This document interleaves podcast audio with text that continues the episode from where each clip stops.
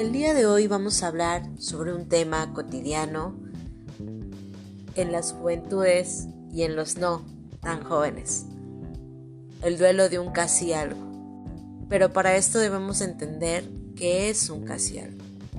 Un casi algo es aquella persona que mágicamente llega de la nada a tu vida con aparentas, supuestas buenas intenciones.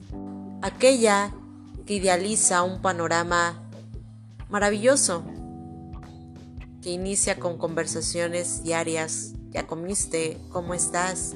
¿Ya cenaste? ¿Qué andas haciendo? Aquella que te hace creer que tiene muy buenas intenciones contigo. Y de la nada desaparece dejándote dudas, como por ejemplo, ¿qué le hice?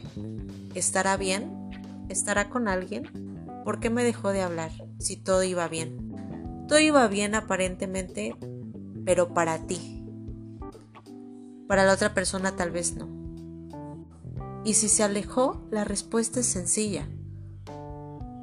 Porque no obtuvo lo que quería o porque se encontró a alguien más manipulable que tú. Y sí, porque esa es la función de un casi algo, la manipulación. Te idealizan un panorama hermoso. Juegan con tu mente.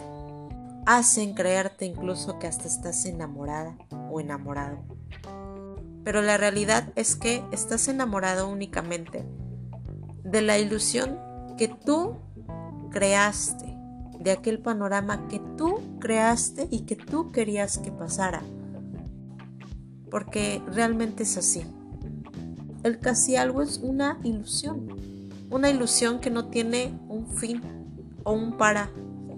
Simplemente se queda a medias y es cuando empieza el duelo de un casi algo. El duelo de un casi algo duele más incluso que la terminación de aquellas relaciones incluso de años. ¿Por qué? Porque en ocasiones te golpean el ego. Llegas a sentir que no eres lo suficiente o que no fuiste lo suficiente para esa persona.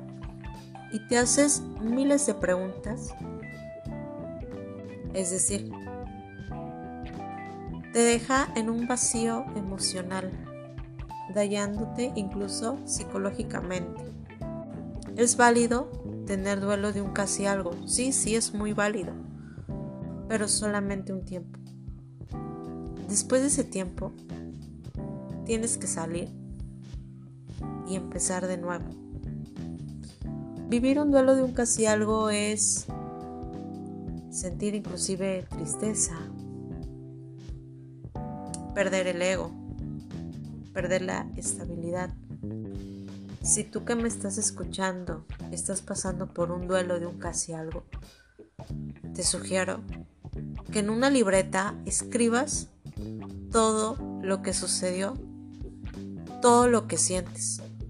En esa libreta vas a plasmar tus emociones. Sí, es muy duro en ocasiones escribir lo que realmente sentimos. Es cuando te enfrentas a ti mismo. Pero no hay mejor manera de vivir un duelo que escribiendo, liberando emociones o si conoces a alguien, psicólogo, acércate y platica con él de este tema. ¿Por qué lo digo?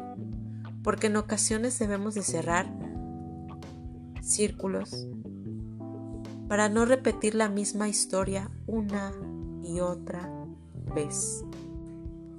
Un casi algo también te llena de experiencia. Aprendes a diferenciar lo que quieres y lo que no quieres. Lo que no quieres repetir te hacen inclusive más maduro. Tal vez te llamen egoísta por poner límites. Pero primero van tus intereses, cuidar tu corazón antes de cualquier otra cosa. Y por supuesto, no dejes que nadie venga y te dañe otra vez el corazón.